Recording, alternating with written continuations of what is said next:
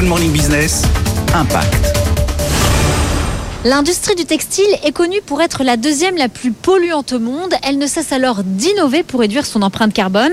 C'est pourquoi, depuis 4 ans, la start-up Tekin propose aux marques de prêt-à-porter de produire à la demande.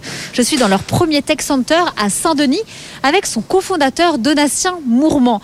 En quoi vos technologies permettent-elles justement de réduire l'empreinte carbone des marques? On considère qu'aujourd'hui, un vêtement sur trois qui est produit ne sera jamais vendu ou porté. Comme on produit à la demande et qu'on ajuste les niveaux de production chaque semaine en fonction de l'évolution des stocks et des ventes de la marque, on ne produit que les bonnes pièces, dans les bonnes tailles, les bonnes couleurs, euh, chaque semaine.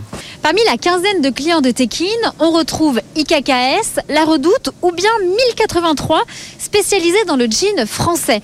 Je suis avec son fondateur et président, Thomas Uriez.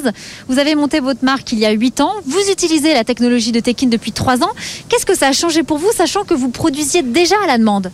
En fait, grâce à la technologie Tekin, on passe d'un système de coupe où on coupe 30 jeans à la fois à un système de coupe où on coupe de manière performante un jean à la fois. Grâce à ça, on peut produire des quantités euh, et des tailles beaucoup moins demandées. Et du coup, ça évite de perdre des commandes. Par exemple, si vous êtes très grand comme moi euh, et fin, ou à l'inverse petit et plus rond, et eh bien en fait, c'est des tailles qu'on n'a pas forcément en stock. Grâce à Tekin, on peut produire à la demande. Quels sont vos chiffres d'impact depuis trois ans? Grâce à la récupération des chutes euh, de coupe, on a pu recycler jusqu'à une tonne par mois de chutes de coton que l'on réinjecte, que l'on effiloche que l'on réinjecte dans notre filature et avec lequel on refait du tissu. Tekin possède déjà trois tech centers entre la France et l'Europe de l'Est. La start-up espère en déployer cinq autres l'année prochaine, atteindre une cinquantaine de clients et 2 millions de chiffres d'affaires.